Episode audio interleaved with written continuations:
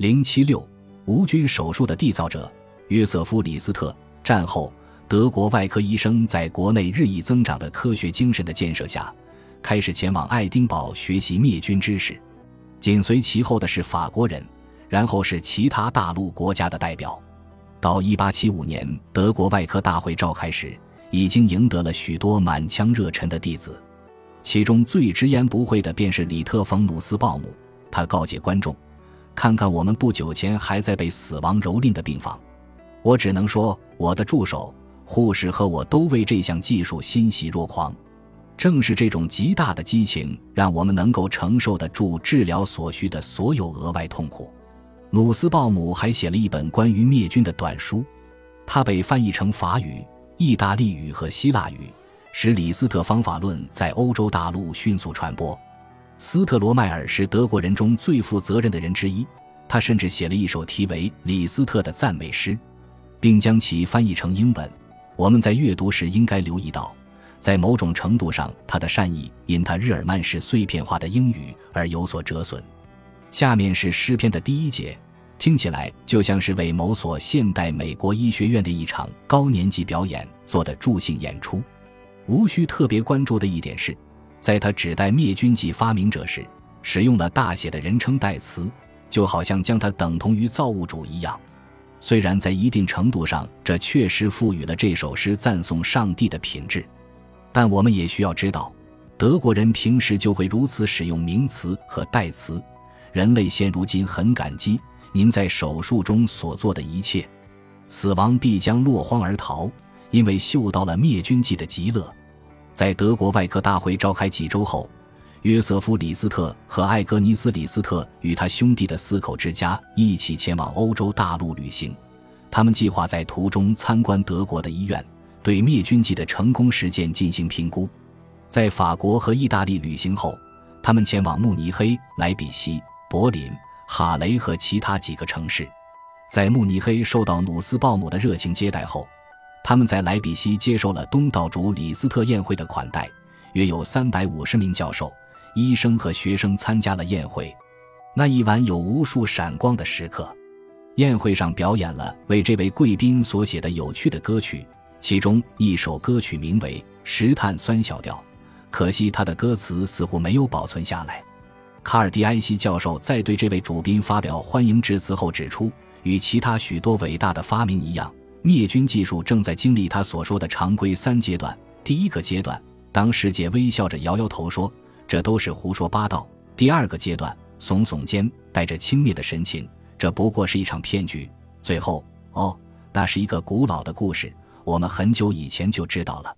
一八七五年六月十九日，《柳叶刀》描述了这次德国的访问，这在英语国家仍持怀疑态度的外科医生看来是无法理解的。我们相信。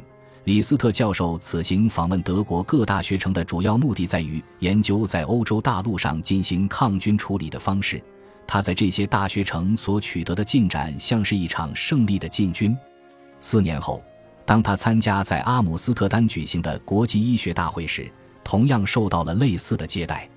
根据英国医学杂志的报道，迎接他的是无限的热情、长时间的起立鼓掌以及校长唐德斯教授的赞颂。我们向您表示的不仅是我们的敬意，也是我们和我们所属国家的感激之情。然而，像大多数美国人一样，李斯特国内的同胞仍然停留在蒂埃西所说的第二阶段。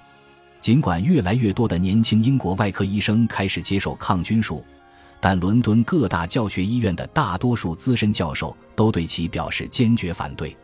如果他们始终如此，李斯特便会觉得他没有取得成功。毕竟他如此看重这个团体，然而在1877年，一个机会出现了，情况可能借由此而扭转。在时任教授去世后，约瑟夫·李斯特被任命为伦敦国王学院医学院的外科主任。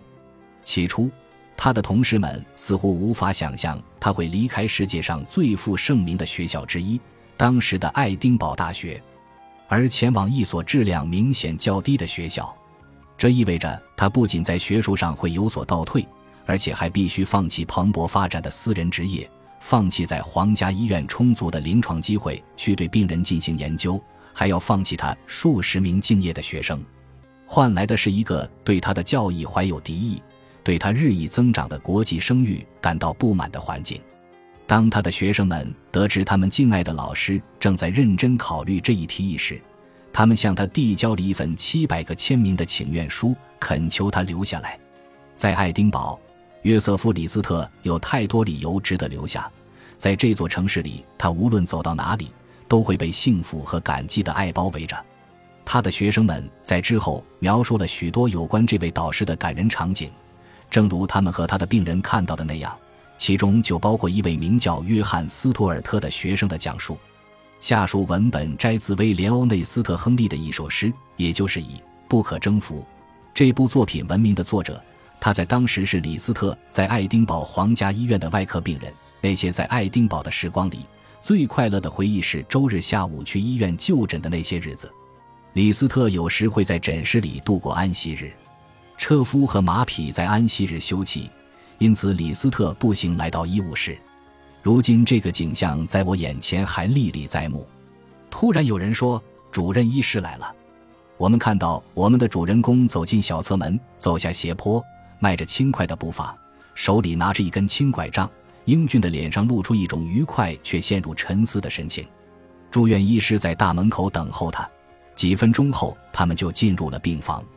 学生们聚精会神，患者们喜气洋洋。我不知道世界上是否还有其他地方的外科医生，其学生会抱有更虔诚的钦佩，其病人会如此信任、爱戴并积极崇拜他。他不可能对这种氛围毫无感知。当这位谦虚朴实的伟人开始他的病房之旅时，宁静的心绪变得更加柔和，既善良、骄傲又害羞的脸洋溢着发自内心的快乐。但他的朋友和学生没有考虑到。他贵格会根深蒂固的使命感，由于贵格会内在之光的概念中有一种神秘主义的基本品系，因此他也抱有一种对福音主义的深切承诺。对李斯特来说，调往国王学院任职便是他必然的使命。他要把细菌理论的信息传达给每一个仍然不相信细菌理论、持怀疑态度的医生。他从未对其使命有所怀疑。一心坚定着接受伦敦就职的邀请。到了1877年10月，艾格尼斯和他搬进了公园新月街12号的一所宽敞的房子，离摄政公园足够近，他们可以在美丽的花园里漫步。这位教授带了四名技术娴熟的助手来到伦敦，帮助他建立新的教学计划，并成为他的布道伙伴。对尚无子嗣的李斯特来说，他们就如同自己的亲生孩子。约翰·斯图尔特就是其中之一。李斯特在国王学院的就职演讲受到了和他在格拉斯哥的就职演讲时同样的欢迎。他的听众已经做好准备倾听一场外科手术的讲述，而这位新任教授却发表了一篇学术性科学论文，他们因此而大失所望。他站在实验台后面，桌上摆满了试管、烧瓶和其他各种细菌学用具。他谈论着他们一无所知、毫不关心的事情。讲座结束时，礼貌的掌声使李斯特和他的四个弟子认为，他们已经具备了一个良好的开端。而后来的情况截然不同，正如斯图尔特所描述的那样，接下来的几个星期对我们的成员来说是难以忍受的凄凉。他们似乎对光明抱有无尽的冷漠，一种令人难以理解的漠不关心。而这种光芒在我们的脑海中如此明亮的闪耀，他们在面对新思想的力量时，拥有一种可怕的惰性。李斯特在国王学院的早期战役并没有取得太大进展，前来听他演讲的人很少，只有十到二十个略感兴趣的人。这与他每次在爱丁堡演讲时挤满大厅的三四百名狂热者的情况形成了鲜明对比。学生们很快就了解到。他教授的东西对于皇家外科学院的考试毫无用途，因为出题者是临床医生。对他们来说，细菌理论和任何与科学有关的东西都是令人厌恶的。尽管李斯特着实感到痛苦和失望，但他从未对那些无视或诋毁他教义的人表现出丝毫的敌意或不耐烦。他的助手们已经习惯了他无奈的静静叹息。他用这种叹息来回应对更无能之人的批评。有时可以看到他脸上掠过一丝悲伤的神情，但除了这一转瞬即逝的变化，他不会表露出任何痛苦。长久以来，当爱丁堡的小伙子们做错事时，导师会偶尔温和地告诫他们。现在，他们比以往任何时候都更清楚地看到一种威严，一种即使在他最伟大的工作受到嘲笑时也能坚守的威严。他们用箴言中的一句话来劝勉自己：不要让慈爱和忠信离开你，总要时刻纪念，铭刻心头。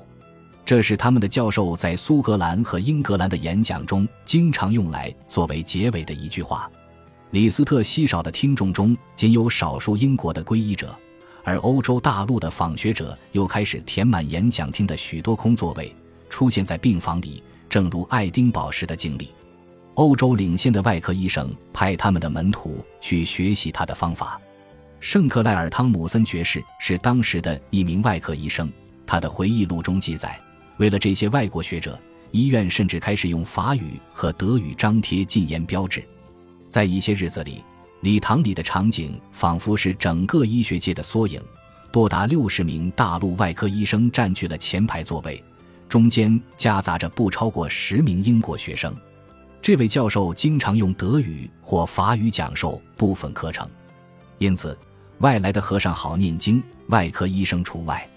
尽管如此，李斯特仍然相信真理会以某种方式获胜。据汤姆森的描述，某天他站在导师的身后。听着一名顽固的同事对李斯特的教义进行了异常激烈的抨击，那是一八八三年，这位五十六岁的教授听到了几乎所有可能向他抛出的论点，而这些论点他已经听过无数遍。